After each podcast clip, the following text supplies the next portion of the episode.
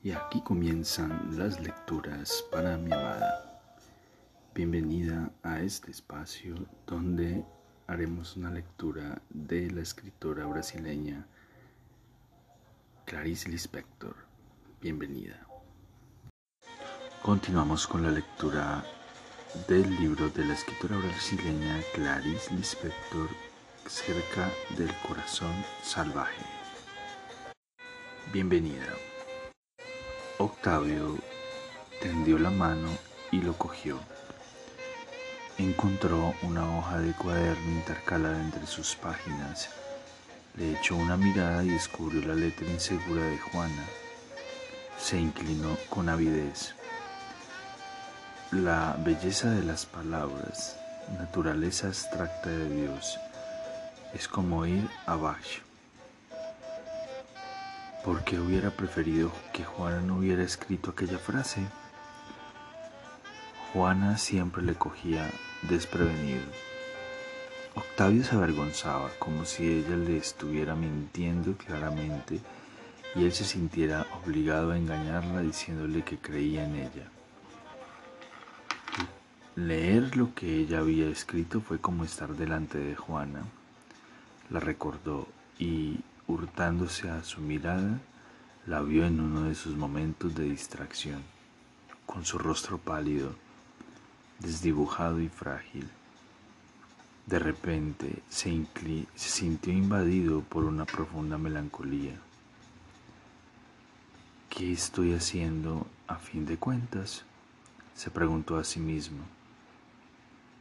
No lograba saber por qué de repente la emprendía consigo mismo. No, hoy no voy a escribir.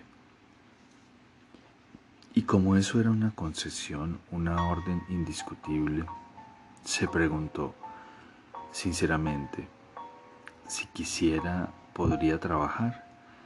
La respuesta fue tajante, no. Y dándose cuenta de que aquella decisión era más poderosa que él mismo, se sintió casi alegre. Hoy alguien le proporcionaba el descanso. No Dios, Dios no, pero alguien, alguien muy fuerte. Mejor sería levantarse, recoger los papeles, guardar el libro, ponerse ropa de abrigo e irse a ver a Lidia. La comodidad del orden. ¿Cómo recibiría Lidia? Delante de la ventana abierta, Mientras miraba a los chiquillos que iban a la escuela, se cruzó de brazos y se sintió súbitamente encolerizado, tal vez de un modo un poco forzado frente a aquella pregunta. ¿Qué estoy haciendo a fin de cuentas? ¿No tienes miedo? le había dicho casi gritando. Lidia permaneció impasible. ¿No tienes miedo de tu futuro, de nuestro futuro, de mí? No sabes que, que siendo solo mi amante, solo tienes un lugar a mi lado. Lidia había movido la cabeza, sorprendida y llorosa. Pues no. La cogió por los hombros y la sacudió avergonzado de aquella demostración de fuerza, cuando pensaba que con Juana siempre se callaba. ¿No tienes miedo de que te deje? No sabes que si te dejo serás una mujer sin marido, sin nada, un prove diablo, una mujer abandonada por el novio que fue su amante y que se casó con otra. No quiero que me dejes. Ah, pero no tengo miedo.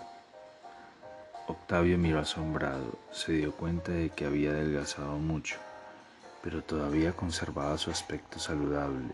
Sin embargo, estaba más nerviosa Lloraba con más facilidad y su emotividad también había aumentado. De repente se echó a reír. No te entiendo, te juro que no te entiendo. Lidia se rió contenta de que, de que todo hubiera terminado. Octavio se había asustado de aquella mirada radiante y la atrajo hacia sí para no ver sus ojos. Permanecieron un instante abrazados, llenos de deseos diferentes. Y ahora Lidia lo recibiría como siempre. Le escribió una nota a Juana comunicándole que iría a la casa a comer. Pobre Juana. Habría podido exclamar. Juana jamás lo sabría. Ella, tan íntegra en su altivez ignorante, se lo ocultaría a toda costa. Bien, mañana escribiría algo definitivo sobre aquel artículo. Se miró al espejo antes de salir. Con los ojos entornados observó aquella cara armoniosa, de nariz recta y labios carnosos. Al fin y al cabo no soy culpable de nada, se dijo, ni siquiera de haber nacido. De repente no comprendía por qué se sentía responsable, porque sentía aquel peso constante a todas horas. Él era libre. A veces todo se simplificaba extraordinariamente. Salió a la calle y escogió cuidadosamente una caja de bombones. Acabó comprando una bastante grande, forrada de seda adamascada. Cuando doblara la esquina empezaría a comerse el primer bombón tranquilamente, con las manos en los bolsillos. Sus ojos se enternecieron al pensar en aquello. ¿Por qué no? se preguntó de repente irritado. ¿Quién dice que los grandes hombres no comen bombones? Lo que pasa es que en las biografías nadie se acuerda de contar eso. ¿Y si Juana supiera lo que estaba pensando? No. La verdad es que nunca se había mostrado irónica con... Tuvo un momento de ira y apresuró el paso. Antes de doblar la esquina, vació la caja de bombones y los tiró a la cloaca.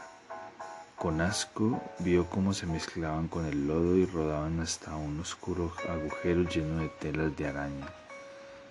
Continuó su camino lentamente, encogido, hacía un poco de frío. Ahora tendría que estar satisfecho, pensó con gravedad, como un castigo, una confesión. Incluso a los grandes hombres solo les son verdaderamente reconocidos sus méritos después de muertos. Solo entonces reciben el debido homenaje. ¿Por qué? Porque los que los elogian necesitan sentirse de algún modo superiores al elogiado. Necesitan hacer una concesión. Después surge una evidente superioridad. Quien elogia consigue mantenerse, tiene incluso cierta condescendencia. Salió. Piedad, le decía Octavio. Lidia lo estaba viendo en uno de sus momentos feos, con los labios apretados, el entrecejo fruncido y la mirada estúpida. Octavio estaba pensando, y en ese instante lo amaba. Su fealdad no la molestaba ni le causaba pena simplemente le unía más a él y con mayor alegría. Alegría de aceptar enteramente, de sentir que unía a alguien lo que había de verdadero y primitivo en sí, independientemente de cualquiera de las ideas recibidas sobre la belleza. Se acordaba de sus antiguas compañeras, de aquellas chiquillas tan vivarachas que lo habían, sabían siempre todo, siempre hablando de cine, de libros, de amores, de ropas, de aquellas jovencitas de las que nunca se había podido sentir verdaderamente amiga. Era tan callada que no sabía qué decir. Se acordaba de ellas y sabía que en aquel momento habrían encontrado feo a Octavio. En cambio ella lo aceptaba y todavía habría deseado que lo fuera más para poder probar aún más su amor sin lucha. Lidia lo miraba sin prestar atención a sus palabras. Era dulce y bueno saber que entre ambos había secretos tejiendo aquella vida fina y leve sobre la otra vida, la real. Nadie adivinaría jamás que Octavio la había besado en los párpados, que había sentido en los labios sus pestañas y que por eso había sonreído y milagrosamente ella lo había comprendido todo sin que nadie le hablara. Nadie sabría que un día se habían querido tanto que habían permanecido mudos, serios, parados. Dentro de cada uno de ellos se acumulaban conocimientos que nunca ningún extraño podría descubrir. Un día se había ido, pero era igual. Ella sabía que entre los dos había secretos. Sabía que ambos eran irremediablemente cómplices. Aunque se marchara y amara a otra mujer, la amaría, pero ella participaría de ello, aunque él, aunque él no le contase nada, tendría parte en su vida de todas formas. Ciertas cosas no ocurren sin que haya inmediatamente consecuencias, pensaba mientras le miraba, aunque huya nunca será libre. Una vez ella estuvo a punto de caerse y él la había cogido y le había arreglado el cabello con un gesto distraído. Ella se lo había agradecido apretando ligeramente el brazo. Se habían mirado con una sonrisa en los labios y de repente se sintieron oscuramente felices. Luego se habían puesto a andar más deprisa con los ojos abiertos, deslumbrados. Tal vez él no se acordaba de aquello, era ella la que tenía memoria para aquellas cosas. Claro que la naturaleza de aquellos acontecimientos era tal que no se podía recordarlos hablando, ni siquiera pensando con palabras, solo deteniéndose un momento y sintiendo de nuevo. Él podía olvidar, pero en su alma quedaría, sin embargo, una marca clara de color rosa, anotando aquella sensación y aquella tarde. En cuanto a ella, cada nuevo día le traía más recuerdos de que alimentarse. Y algunos incluso una certeza de felicidad de fin alcanzado que le subía vagamente por el cuerpo dejándola satisfecha, casi saciada, casi angustiada. Cuando veía ahora a Octavio le miraba sin gran emoción, lo encontraba inferior a lo que él le había dado, deseaba hablarle de su alegría, Vagamente temía herirlo, como si le contara una traición con otro hombre, o como si quisiera echarle en cara su felicidad, a él que se dividía entre dos casas y dos mujeres, demostrarle que era superior a la suya. Sí, pensaba mientras lo miraba profundamente, hay cosas indestructibles que acompañan el cuerpo hasta la muerte, como si hubieran nacido con él. Y una de esas es lo que surge entre un hombre y una mujer que viven juntos ciertos momentos.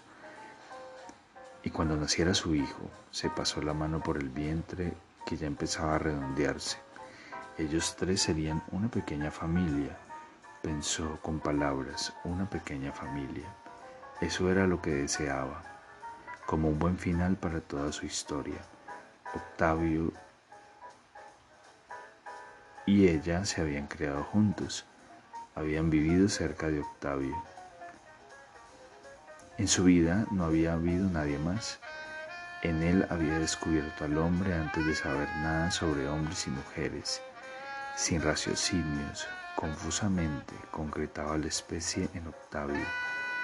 Vivía tanto aquello que solo sentía a los demás como mundos cerrados, extraños, superficiales siempre en todas sus fases cerca de él, incluso en aquel periodo en que se había vuelto hipócrita, aquella época en que escondía todo lo que podía, hasta lo que no había ninguna necesidad de esconder. Y en aquel otro, cuando la miraban por la calle y los compañeros la aceptaban admirando sus bonitos y espesos cabellos, Octavio también la seguía entonces con la mirada, y ella tenía la certeza, que ya nunca más se había apartado de ella, de que era alguien. En aquel momento había comprendido que no era pobre, que tenía algo que dar a Octavio, que había un modo de entregar su vida y todo lo que ella era. Lo había esperado y cuando lo alcanzó había llegado Juana y él se había ido. Continuó esperando. Él había vuelto. Ahora iba a nacerles un hijo Sí, pero antes de que naciera ella reclamaría sus derechos. Reclamar sus derechos. Le parecía una frase que dormía desde siempre en su interior. Estaba allí esperando, esperando que ella tuviera fuerza. Quería que el niño naciera con padres. En el fondo de todo, deseaba para sí la pequeña familia. Aquí terminan las lecturas para mi amada. Espero este episodio haya sido de tu agrado. Te amo, te amo con todo mi ser y todo mi corazón.